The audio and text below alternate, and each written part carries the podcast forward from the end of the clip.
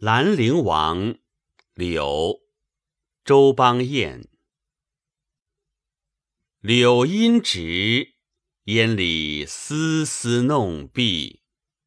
随堤上曾见几番浮水飘绵送行色。登临望故国，谁识京华镌刻？长亭路。年去岁来，应折柔条过千尺。闲寻旧踪迹，又久趁哀弦，灯照离席。梨花渔火催寒食，愁一见风快，半高波暖。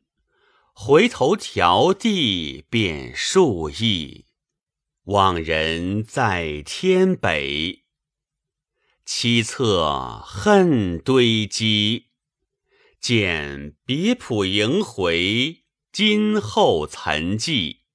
斜阳冉冉春无极，念月榭携手，路桥闻笛。沉思往事，似梦里，泪暗滴。自从清代周记宋四家词选说这首词是客中送客以来，注家多采其说，认为是一首送别词。胡云逸先生《宋词选》更进而认为是。借送别来表达自己精华镌刻的抑郁心情，把它解释为送别词，固然不是讲不通，但毕竟不算十分贴切。在我看来，这首词是周邦彦写自己离开京华时的心情。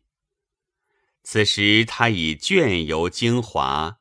却还留恋着那里的情人，回想和他来往的旧事，恋恋不舍地乘船离去。宋张端义《贵尔集》说，周邦彦和名妓李师师相好，得罪了宋徽宗，被押出都门。李师师陈酒送别时。周邦彦写了这首词。王国维在清真先生仪式中已辨明其望，但是这个传说至少可以说明，在宋代，人们是把它理解为周邦彦离开京华时所作。那段风流故事当然不可信，但这样的理解。恐怕是不差的。这首词的题目是“柳”，内容却不是咏柳，而是伤别。古代有折柳送别的习俗，所以诗词里常用柳来渲染别情。随无名氏的送别：“杨柳青青着地垂。”杨花漫漫搅天飞，柳条折尽花飞尽，借问行人归不归？便是人们熟悉的一个例子。周邦彦这首词也是这样，他一上来就写柳荫，写柳丝，写柳絮，写柳条，先将离愁别绪。借着柳树渲染了一番，柳阴直，烟里丝丝弄碧。这个“直”字，不妨从两方面体会：时当正午，日悬中天，柳树的阴影不偏不倚，直铺在地上，此其一；长堤之上，柳树成行。柳阴沿长堤伸展开来，画出一道直线，此其二。柳阴直三字有一种类似绘画中透视的效果。烟里丝丝弄碧，转而写柳丝。新生的柳枝细长柔嫩，像丝一样。他们仿佛也知道自己碧色可人，就故意漂浮着，以显示他们的美。柳丝的碧色，透过春天的阴霭看去，更有一种朦胧的美。以上写的是自己这次离开京华时，在随堤上所见的柳色，但这样的柳色已不止见了一次，那是为别人送行时看到的。随堤上曾见几番，浮水飘绵送行色。随堤指汴京附近汴河的堤。因为汴河是隋朝开的，所以称隋堤。行色，行人出发前的景象。谁送行色呢？柳。怎样送行色呢？浮水飘绵。这四个字锤炼的十分精工，生动的模画出柳树依依惜别的情态。那时，词人登上高低，眺望故乡，别人的回归触动了自己的乡情。这个厌倦了京城生活的客子的期望与忧愁，有谁能理解呢？登临望故国，谁识京华镌刻？随堤柳。只管向行人浮水飘绵，表示惜别之情，并没有顾到送行的精华镌刻。其实，那欲归不得的镌刻，他的心情才更悲凄呢。接着，词人撇开自己，将思绪又引回到柳树上面。长亭路。年去岁来，应折柔条过千尺。古时驿路上十里一长亭，五里一短亭。亭是工人休息的地方，也是送别的地方。词人设想，在长亭路上年复一年，送别时折断的柳条。恐怕要超过千尺了。这几句表面看来是爱惜柳树，而深层的含义却是感叹人间离别的频繁，情深意婉，耐人寻味。第一叠借随堤柳烘托了离别的气氛，第二叠便书写自己的别情。闲寻旧踪迹这一句，读时容易被忽略。那“寻”字，我看并不是在随堤上走来走去的寻找，踪迹也不是自己到过的地方。寻是寻思、追忆、回想的意思，踪迹指往事而言。闲寻旧踪迹。就是追忆往事的意思。为什么说闲呢？当船将开未开之际，词人忙着和人告别，不得闲静。这时船已启程，周围静了下来，自己的心也闲下来了，就很自然的要回忆精华的往事。这就是。闲寻二字的意味，我们也会有类似的经验。亲友到月台上送别，火车开动之前，免不了有一番激动和热闹。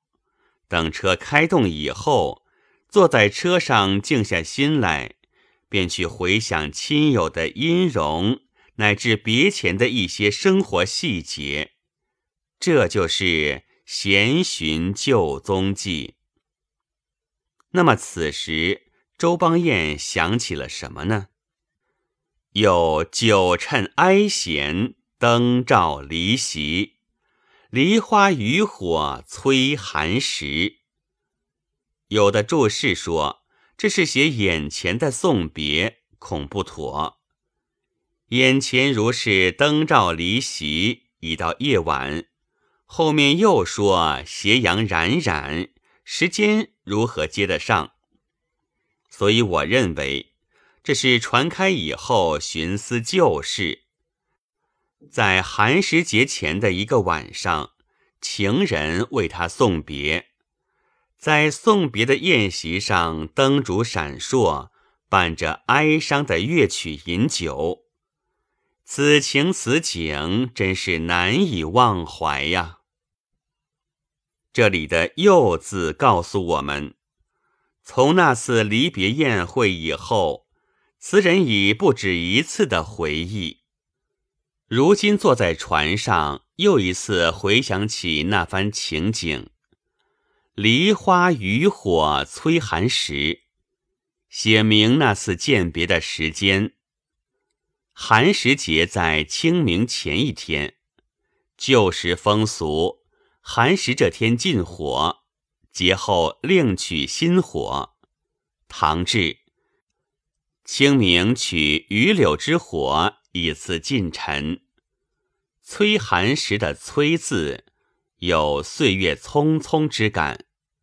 岁月匆匆，别期已至了。愁一见风快，半高波暖。回头迢递便数亿，望人在天北。周记送四家词选曰：“以愁字代行者设想。”他认定作者是送行的人，所以只好做这样曲折的解释。但细细体会。这四句很有实感，不像设想之词，应当是作者自己从船上回望岸边的所见所感。愁一见风快，半高波暖，回头迢递便数亿。风顺船急，行人本应高兴，词里却用一愁字。这是因为有人让他留恋着，回头望去，那人已若远在天边，只见一个难辨的身影。望人在天北五字，包含着无限的怅惘与凄婉。第二叠写乍别之际，第三叠写渐远以后。这两叠的时间是接续的，感情却又有波澜。凄恻恨堆积，恨在这里是遗憾的意思。船行愈远，遗憾愈重，一层一层堆积在心上，难以排遣，也不想排遣。见别浦萦回。金侯残迹，斜阳冉冉，春无极。从词开头的柳音直看来，启程在中午，而这时已到傍晚。见字也表明已经过了一段时间，不是刚刚分别时的情形了。这时望中之人早已不见。所见只有沿途风光。大水有小口旁通，叫浦，别浦，也就是水流分支的地方。那里水波回旋。今后是渡口附近的守望所。因为已是傍晚，所以渡口冷冷清清的，只有守望所。孤零零的立在那里，景物与词人的心情正相吻合，再加上斜阳冉冉西下，春色一望无边，空阔的背景越发衬出自己的孤单。他不禁又想起往事，念月榭携手，路桥闻笛，沉思前世，似梦里，泪暗滴。月榭之中，路桥之上。度过的那些夜晚，都留下了难忘的印象，宛如梦境似的，一一浮现在眼前。想到这里，不知不觉滴下了泪水。暗滴是背着人独自滴泪，自己的心事和感情无法使旁人理解，也不愿让旁人知道。只好暗自悲伤。统观全词，萦回曲折，似浅时深，有吐不尽的心事流荡其中。无论景语情语，都很耐人寻味。本文作者袁行配，朗读：白云出岫。